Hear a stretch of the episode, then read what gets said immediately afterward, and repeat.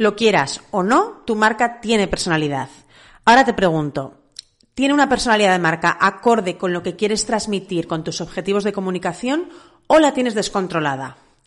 Vamos al lío, que este tema es clave dentro de la identidad verbal.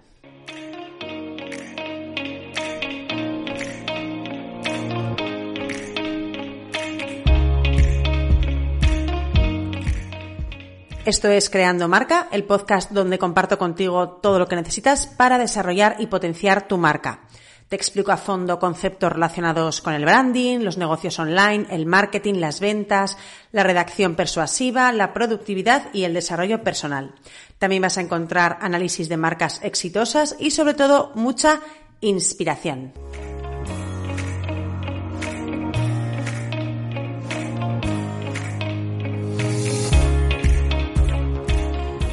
Soy Vanessa Maroco y me dedico a hacer estrategias digitales para que las pymes y profesionales tengan más y mejores clientes. Para eso trabajo la identidad de marca, el copywriting, la estrategia en redes sociales, el email marketing y los embudos de venta. También coordino proyectos globales de marketing, es decir, proyectos llave en mano para que tengas la tranquilidad de que todo está bajo control.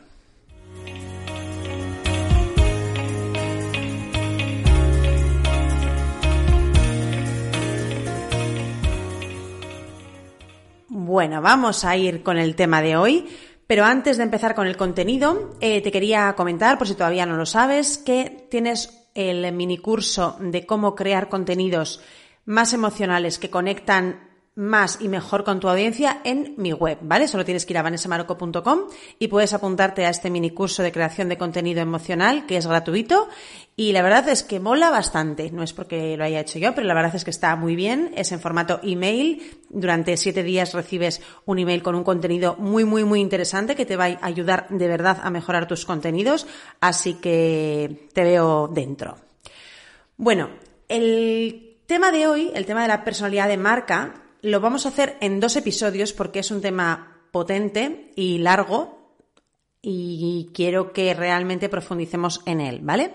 Hoy vamos a ver la primera parte, que es eh, qué es y por qué es importante trabajar la personalidad de marca. Y el próximo día vamos a ver los arquetipos de marca y cómo influyen en, cómo te ayudan más que cómo influyen a la hora de crear tu universo de marca, el universo de la personalidad de tu marca. Bueno, vamos a empezar con la definición de la RAE sobre personalidad, ¿vale? Dice que es la diferencia individual que constituye a cada persona y la distingue de otra. Importante, y la distingue de otra. Y también dice que es el conjunto de características o cualidades originales que destacan en algunas personas. Si esto lo extrapolamos a una marca, creo que te interesa, ¿no? Te interesa que te distingan de otras y te interesa destacar tus cualidades originales que te destacan de, otras personas. Entonces, a nivel de marca, eh, la personalidad es exactamente lo mismo que en una personalidad de persona, valga la redundancia importante que he hecho. Al final, la personalidad de marca es lo que le da sentido a todo, lo que engloba toda tu marca, lo que hace que eso, que todo lo que haces tenga coherencia, ¿vale? Pero antes de hablar de la personalidad de marca, tenemos que haber definido dos cosas importantes, muy importantes, y una de ellas en concreto mmm, bastante compleja que nos da muchos quebraderos de cabeza. Lo sé porque muchos de vosotros que, con los que estoy haciendo proyectos me lo decís que en la parte del briefing de, en, en el que tenéis que autoconoceros a vosotros y a vuestra marca, y al cliente ideal que está dentro de, ese autoconocimiento, pues os cuesta bastante porque al final, pues lo que decimos muchas veces, no nos conocemos, no nos trabajamos, no trabajamos el autoconocimiento y eso mismo se traslada a las marcas. Entonces, antes de definir la personalidad de marca, tenemos que haber definido el cliente ideal, quién es ese target, ese buyer persona, esa persona a la que mejor ayudamos con nuestro producto o servicio. Y tenemos que definir qué figura representamos en la vida de nuestro cliente. Es decir, qué rol tenemos en su vida. Por ejemplo, Axe, los desodorantes Axe, eh, si me escuchas desde fuera de España, supongo que también habrá. Estos, desodorantes negros que siempre los anuncios son como muy mm, sensuales, como para salir de fiesta y encandilar a todas las mujeres. Bueno, pues el rol de, este, de esta marca puede ser el colega malote que te ayuda a ligar, ¿no? Tiene que hablar en el mismo idioma, tiene que, que conectar en el mismo nivel. Sin embargo, puede ser que una marca tenga el rol de madre, es decir, que sea una marca cuidadora y protectora. Entonces, esto lo tenemos que tener bien identificado antes de trabajar la identidad, la personalidad de marca, perdón. Entonces, eh, vamos a suponer que ya sabemos quién es nuestro cliente ideal y que ya sabemos que el rol de nuestra marca es ser madre, por ejemplo, ser como una madre. Ahora tenemos que plantearnos, ¿quieres que vean a tu marca como a una madre tradicional, como a una madre abierta y moderna, como a una madre sargento y gobernanta? Esto es, lo, esto es de lo que hablamos hoy, esto es la personalidad de la marca, porque hay muchas madres, pero no todas las madres son iguales. Hay muchos amigos, pero no todos los amigos son iguales. Entonces hay que ver qué personalidad tiene tu marca, porque así es como vas a conectar a nivel de palabras, de mensajes, de tono y de todo, ¿vale?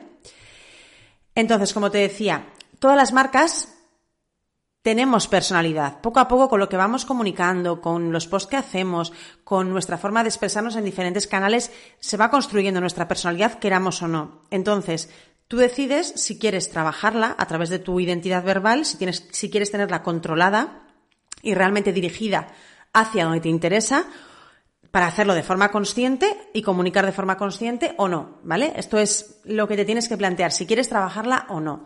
Yo, evidentemente, ¿qué te voy a recomendar? Pues que 100% sí, que la trabajes, que la identidad verbal es clave, clave, clave en, a la hora de que una marca tenga éxito, igual que lo es la identidad visual que juntos hacen lo que es la identidad de una marca. La identidad de una marca es la identidad visual más la identidad verbal, ¿vale?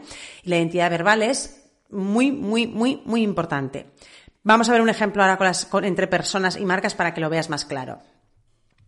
Ah, antes de seguir, puede que estés pensando, eh, ya te estáis poniendo barreras, así en plan, va, esto para mí no es, porque como yo lo mío no es una marca personal, es una marca por ejemplo, una academia o es una marca de cosmética o es una tienda de ropa, es decir, no es una marca personal, como puede ser mi caso, que yo tengo una marca personal. Pero te equivocas, porque tu marca, aunque sea una marca comercial, aunque sea una academia, imagínate, eh, o sea, una tienda de ropa, tiene personalidad, ¿vale? Vamos a ver eh, un ejemplo. Por ejemplo, las personas, la identidad visual de las personas es la ropa que llevan, el pelo, el maquillaje, toda esa parte que cuando vemos a alguien nos entra por los ojos, ¿vale? En una marca la identidad visual es el logotipo, la paleta de colores, la tipografía. Tenemos claro, ¿no? Identidad visual en personas, ropa, pelo, maquillaje, en marcas, logo, paleta de colores, tipografía, diseño de la web cuando entras. Eso sería la identidad visual. La identidad verbal, tanto en las personas como en las marcas, es un poco lo mismo. Es el tono de voz, la forma que tenemos de expresarnos, las palabras que utilizamos, los mensajes que, transmitimos, si somos ecologistas, si no, los valores. Esto es común, ¿vale? Tanto las personas como las marcas tenemos la misma, eh, los mismos parámetros para medir la identidad verbal. Así que tú piensa en cómo es una persona cuando em, te eh, piensas en esa persona a nivel de Mm, de mensajes, ¿vale? No, no, no a nivel visual, sino a nivel de más de fondo. Y eso mismo tiene que tener tu marca. Tono, forma de expresarse, mensajes, valores, eso es la identidad verbal. Y todo esto unido es lo que define tu personalidad de marca. Y con las marcas eso pasa un poco como con las personas. Al final, estas dos cosas juntas nos hacen sentir de una manera diferente o de otra igual que una persona eh, nos transmite por su estética y por su forma de hablar unas cosas, con las marcas ocurre igual. Y como te decía, con las marcas pasa un poco como con las personas, te habrá pasado, que tienes de repente feeling con una persona y no sabes por qué. Y es porque conectas con su personalidad, con sus valores, con sus aficiones, con su forma de ver la vida, entre otras muchas cosas, ¿no? Y con los negocios pasa un poco lo mismo. De repente una marca te encanta y te sientes unido a ella. De repente un negocio conectas con él y, es por todo esto, porque al final conectas a nivel personal, a nivel de personalidad. Por eso, trabajar la personalidad de tu marca te va a ayudar a conectar mejor con esas personas que realmente encajan con tu personalidad, no con todas, solo con las que encajan con tu personalidad. Igual que tú como persona no encajas con todo el mundo, pues tu marca igual no puede gustar a todo el mundo ni va a encajar con todo el mundo, con todos tus clientes. Entonces, te va a ayudar a trabajar la personalidad de marca a conectar mejor con esos que sí van a ser tus clientes y a ganarte su confianza, porque al final cuando nos sentimos identificados con alguien, confiamos inmediatamente más en ellos, ¿vale? Esto eh, te funcionará mucho mejor si tu audiencia es capaz de identificarte con una personalidad bastante bien definida, es decir, intenta posicionarte, intenta no ser demasiado plano. Puede que pienses, vale, sí, pero es que yo soy plana, o sea, mi personalidad no, no destaca por nada. Pero siempre hay que intentar darle un poquito de, mm, de profundidad. Intenta, no digo que te polarices, pero sí que, te, mm, que tengas eh, una esencia propia, ¿vale? Que, no seas demasiado plano, demasiado igual a todo el mundo. Porque si tienes una esencia propia, te, o sea, si no tienes una esencia propia, perdón, te va a costar mucho más conectar de verdad con tu audiencia. Vuelvo al mismo ejemplo de las personas. Cuando una persona no tiene demasiada, demasiados picos o demasiados rasgos diferenciadores, pues al final pasa un poco más desapercibida que si una persona es demasiado, de repente, la que, la persona que es súper chistosa, que siempre está haciendo bromas, enseguida ves cómo es. O la persona que siempre está, pues no sé, criticando, también ves más o menos rápido cómo es. Sin embargo, las personas del término medio, que son un poco más planas, más eh, que no están ni en un sitio ni en otro, que es un poco un poquito piqui piqui de todo, pues al final pasan un poco más desapercibidas. Y con las marcas pasa un poco lo mismo. Entonces, dentro de que no tienes que fingir, intenta buscar esas cosas que puedes destacar y que puedes potenciar para realmente, pues eso, llegar a conectar a un nivel un poquito más interesante, ¿vale? Bueno, hemos terminado con la primera parte de este, mm, de este tema, del tema de la personalidad de marca. Si te ha gustado, ya sabes, dame un poquito de amor, likes, comentarios, todas estas cosas. Ya si lo compartes, bueno, la bomba, porque realmente compartiéndolo es como eh, consigo que este podcast llegue a más gente. Así que si me ayudas, pues estupendo.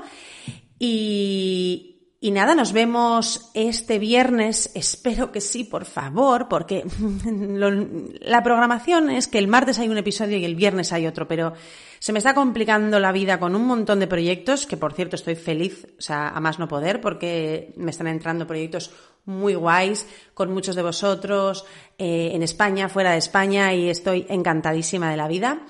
Eh, trabajando con colaboradores, así que muy muy bien, estoy muy contenta, pero este impasse me está haciendo, pues eso, que lo que yo me había programado no lo esté cumpliendo del todo bien y no quiero que pase eso. Así que espero que este viernes tengáis podcast, que debería de ser de análisis de una marca, esperemos. Si no, nos vemos el martes que viene con la segunda parte de este tema, de la personalidad de marca, que va a ser súper interesante, que es el tema de los arquetipos. Es una cosa así muy psicológica y muy interesante que si no has oído, no te lo pierdas porque te va a gustar y te va a ayudar mucho a crear eh, los mensajes, los posts, los contenidos de redes sociales de tu marca, ¿vale? También te digo que mientras nos podemos ver en Instagram, me puedes encontrar como Vanessa Maroco, muy fácil y muy sencillo.